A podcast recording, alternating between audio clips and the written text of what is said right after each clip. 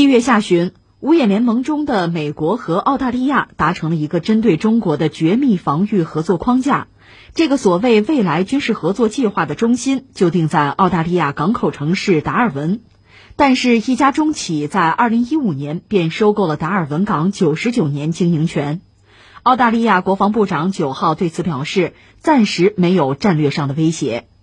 据报道，上个月末，澳大利亚政府正在拟定新的法律。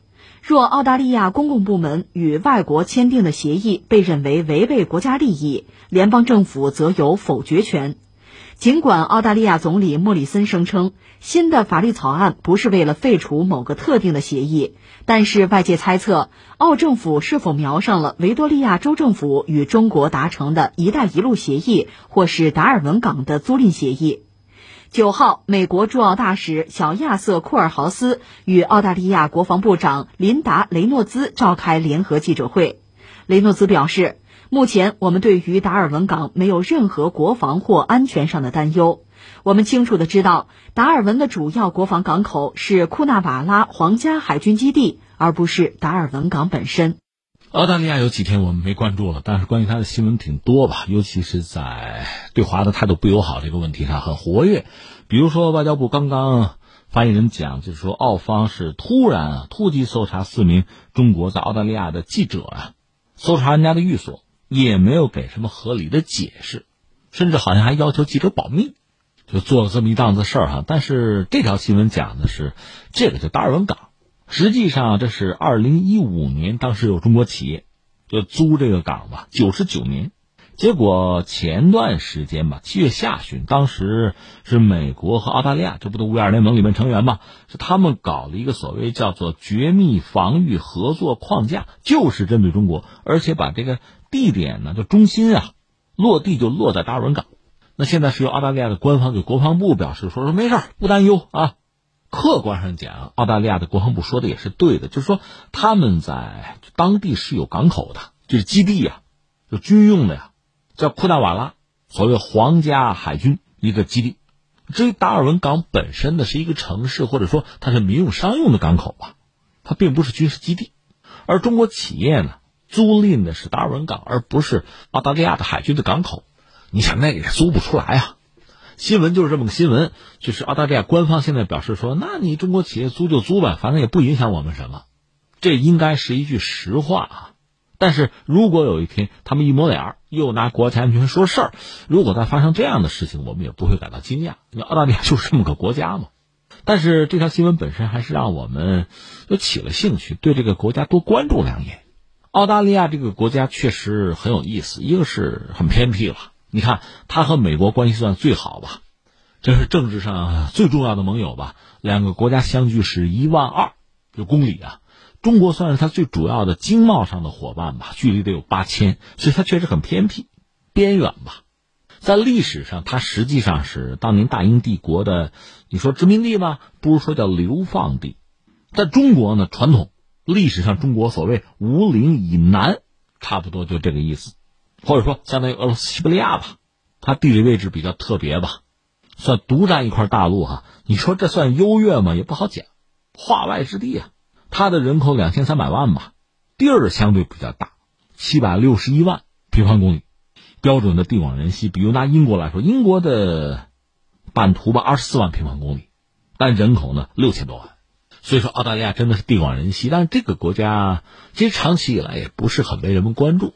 大洋中间嘛，很偏僻的一个地方，那就靠自己刷存在感了。所以，澳大利亚今天如果我们关注它，我觉得让人印象深刻的这么几点，一个是我们说了，它最早呢算大英帝国的殖民地啊、流放地哈，那不值一提的一个地方。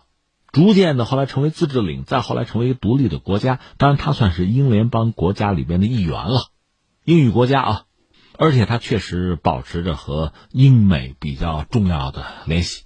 它最早得算是英国的一个跟班吧，后来又成为美国的马仔，这是一个。再一个是什么呢？这个国家你真可以用这个“尚武”这个词儿来形容。其实你看网络上很多网友说俄罗斯叫什么“战斗民族”，这个词儿你要是用到澳大利亚身上也不是不行。为什么呢？就是只要是能够得着、能打的仗，他都参与，就非常可笑，是吧？大家一般说打仗唯恐避之不及嘛。这个世界上专门有一些国家叫中立国。哪怕我是武装中立，就是我自己有枪啊，我有人，我捍卫自己的独立自由。但是能不打仗我不打仗，我不站队，我不结盟，我不跟着别人跑。澳大利亚正好相反，能够得着的仗他都要打。你比如说，他最早是打布尔战争，就是英国人在非洲嘛，和布尔人，布尔人其实也是白人了，就是早先从欧洲到非洲的那帮白人，他们的后代吧，后裔吧，布尔人。英国人跟他们打仗，澳大利亚跟打。实际上有人算过账，就有学者专门统计澳大利亚，就发现说，一九零一年开始吧，全世界几乎所有主要的军事冲突里，都有澳大利亚参与。你知道，就是人类大概有文字记载到现在吧，这么漫长的历史，可能整个有四十年啊，整个世界说没打仗，剩下时间啊，除这四十年以外都在打仗。而澳大利亚呢，是逢战必打。刚才我们说布尔战争，然后一战、二战。他是最主要、最早的参与者之一，后来是美苏冷战，当然他是美国阵营的了。冷战期间两场主要的热战，朝鲜战争算一场吧，越南战争算一场吧，他都参与了。后来冷战结束之后，这个世界上战事依然不断吧，你比如波斯湾、阿富汗、什么伊拉克呀，都有他。另外不说是这种大规模战争啊，就说这种联合国的维和行动，能参与的都参与，比如柬埔寨，包括东帝汶都参与。怎么理解他对于战争这种热情啊？有人甚至说，你看澳大利亚主要的这个节日、节假日，你仔细看，都和之前历史上的军事行动有关系，都是纪念日啊，这好这口是吧？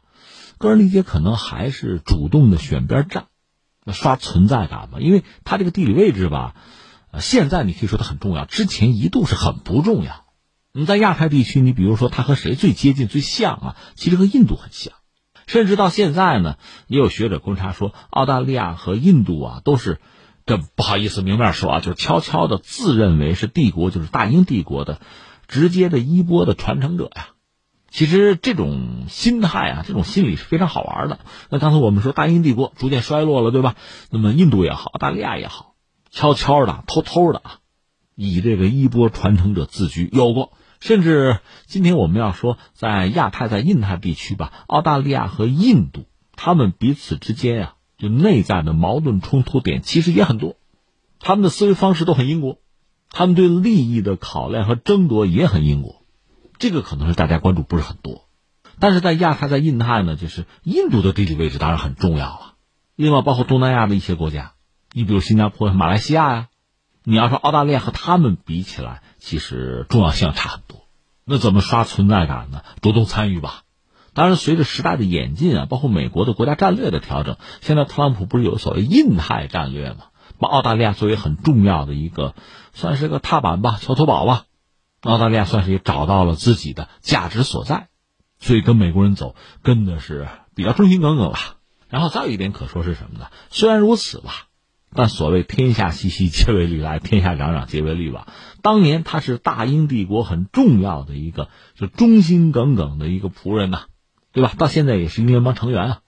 但是你知道，当年他闹独立，就给英国带来的麻烦也不少。甚至到一次大战的时候，你看啊，参战的时候，呃，澳大利亚方面的政客，那拍胸脯啊，话说的非常感人。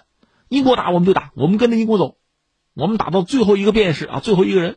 但真正到巴黎和会上，那澳大利亚争自己那点利益啊，争的是很厉害的，根本不管大英帝国整体的利益是什么，管你的，对吧？拿到手是我自己的，是这个。后来干脆就跳车了嘛，跟着美国走了。